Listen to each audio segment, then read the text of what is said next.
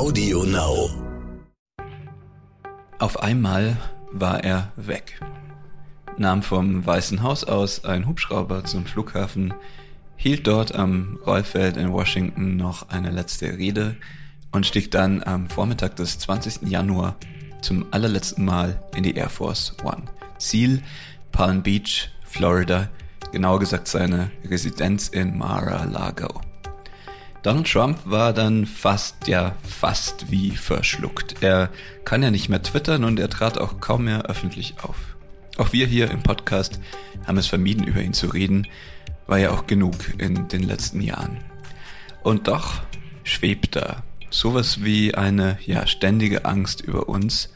Er ist ja noch am Leben. Und er dürfte, stand jetzt auch nochmal als Präsident antreten, 2024. Was passiert da eigentlich auf der anderen Seite Amerikas, der republikanischen Hälfte von Amerika? Steht sie noch zu Trump und was macht er eigentlich? Das ist das Thema dieser Woche bei Inside America. Ich bin Raphael Geiger. God bless America. Time for us, for we the people, to come together. I miss the most helping people because I can directly help people. That's why I did it. I, look, this has been a very traumatic. I had a great life, great company, great business, no problems. And now all I do is people go after you. It's, it's vicious, it's horrible. But you know what? I love doing it because I help people. And I've helped them more than any president. Tja, da saß er und erzählte bei Fox News, seinem Lieblingssender, Genau gesagt bei seinem Freund, dem Moderator Sean Hannity. Er saß natürlich in Mar-a-Lago. Sean Hannity war dorthin gekommen und was erzählte er? Ziemlich genau das Gleiche. Er habe den Leuten in Amerika mehr geholfen als irgendein Präsident vor ihm, sagt Donald Trump. Er habe vor 2016 ja ein großartiges Leben gehabt, aber er habe eben den Leuten helfen wollen. Deswegen wollte er Präsident werden. Und das sei es, was er jetzt auch am meisten vermisst. Den Leuten helfen.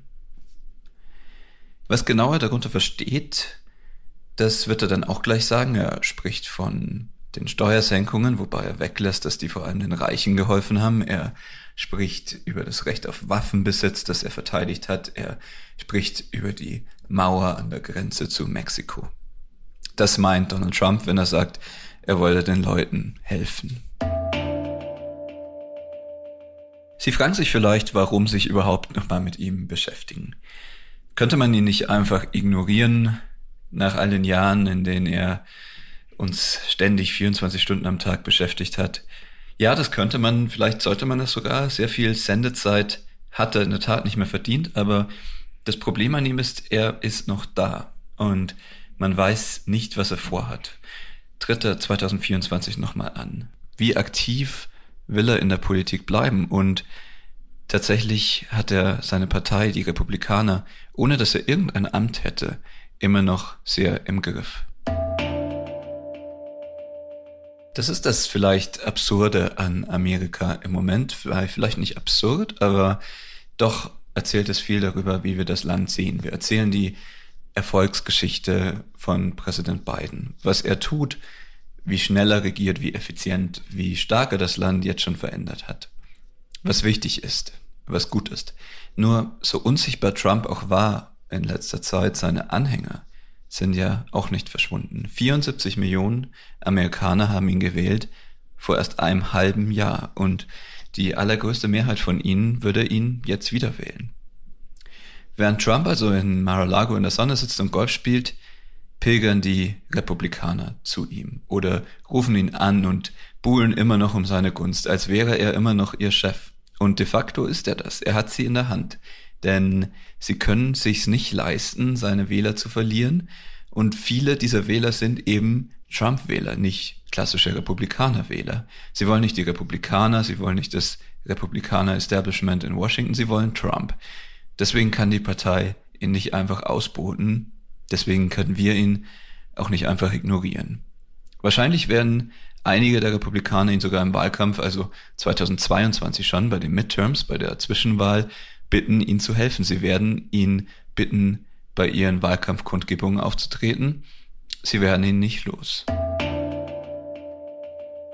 Hört man Trump zu auf Fox News jetzt zum Beispiel, ist es immer noch die gleiche, dieselbe Platte. Wir hören noch mal rein. Getting along with these countries, getting along with Kim Jong-un of North Korea. When I came in, President Obama said, and I think this is very public, it's going to, the biggest problem we have is North Korea. There's going to be a war. There was no war. We got along great. He writes me letters. I like him. He likes me. Wie gut er sich doch verstanden habe mit Kim Jong-un, dem Diktator von Nordkorea. Obama, der habe ja vorausgesagt, dass es zum Krieg kommen werde zwischen den USA und Nordkorea, aber dank ihm, dank Donald Trump, herrsche immer noch Frieden. Mehr noch, ich mag ihn, sagt Trump, und er mag mich. So spricht er über einen der grausamsten Diktatoren unserer Zeit. Der ganz normale Trump-Irrsinn, dieselbe Platte, die immer weiterläuft, egal ob er gerade im Weißen Haus ist oder nur in seinem Golfclub in Florida. Ein kurzer Reminder ist das, was Trump für ein Diktatorenfreund war.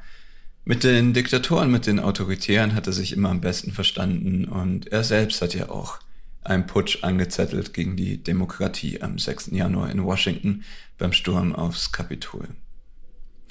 Und jetzt Offensichtlich hat er erstmal ganz gerne Urlaub gemacht. Er wollte ja eigentlich auch nie wirklich regieren. Er kann jetzt von Mar-a-Lago aus das tun, was er am liebsten macht. Strippen ziehen, Macht ausüben, ab und zu Interviews geben, manchmal nicht sehr oft eine Rede halten. Er ist bisher nicht mal zur mexikanischen Grenze gefahren für einen Auftritt, was lange im Raum stand. Nein, er blieb schön in Florida und genoss die Macht, die er über den einen Teil des Landes immer noch hat und über seine Partei, ohne dass es besonders anstrengend wäre. Dazu gehört, dass er nie ausschließt, dass er nochmal antritt. Er spielt damit, denn darin hängt ja seine Macht. Seine Anhänger wollen dran glauben, die anderen fürchten es. Also tritt er nochmal an? fragt ihn John Hannity, der Fox-Moderator. I, I say this, I, I am looking at it very seriously beyond seriously.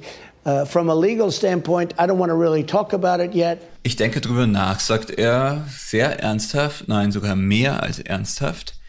Er könne nur aus rechtlichen Gründen noch nicht drüber sprechen. Stichwort Recht, dass auf Trump Anklagen zukommen werden, das ist ziemlich klar. Vor allem aus New York, seiner Heimatstadt, da geht es um Steuerhinterziehung, aber auch zwei Polizisten, die im Kapitol in Washington arbeiten, verklagen ihn Dafür eben, dass er seinen Mob zu ihnen ins Kapitol geschickt hat damals.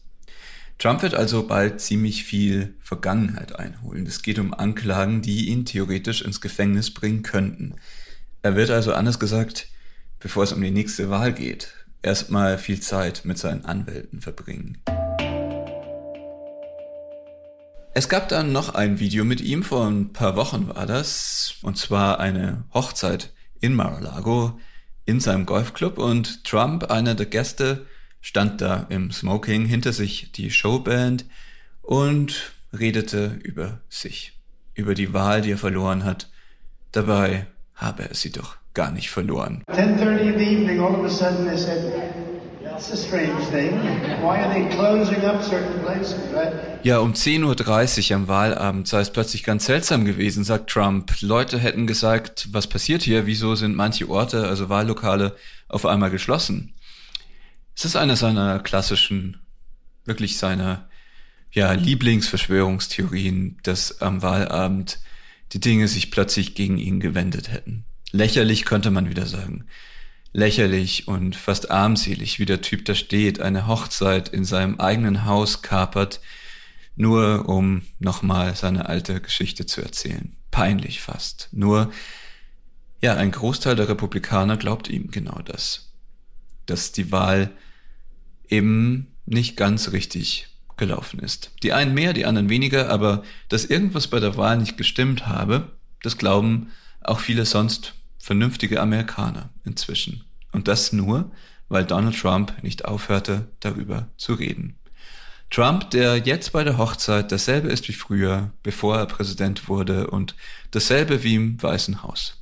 Dasselbe ist er jetzt. Lächerlich und für die Demokratie immer noch gefährlich. Can I just say, Do you miss me yet? Vermisst er mich schon? Ja, und das ist genau die Frage, an der entlang sich Amerika spaltet. Die Ja-Nein-Frage entlang von ihm, von Donald Trump, immer noch. Auch nach 100 Tagen unter Joe Biden. So gut die einen beiden finden, das sollte man nie vergessen, desto mehr verachten ihn die auf der anderen Seite. Und dagegen kommt auch Joe Biden bisher nicht richtig an. Wahrscheinlich sagte mir jemand vor ein paar Tagen in einem Interview, muss Trump wirklich weg sein, bis es vorbei ist. Wirklich weg. Und dass das die einzige Hoffnung ist, vieler, das erinnerte mich ehrlich gesagt an Diktaturen, in denen die Menschen nur darauf warten, dass der Herrscher nicht mehr ist, weil vorher, vorher kommt er vielleicht doch nochmal wieder. Inside America kommt nächste Woche wieder. Danke, dass Sie dabei waren diesmal. Bis dahin, bis nächste Woche. Tschüss aus New York.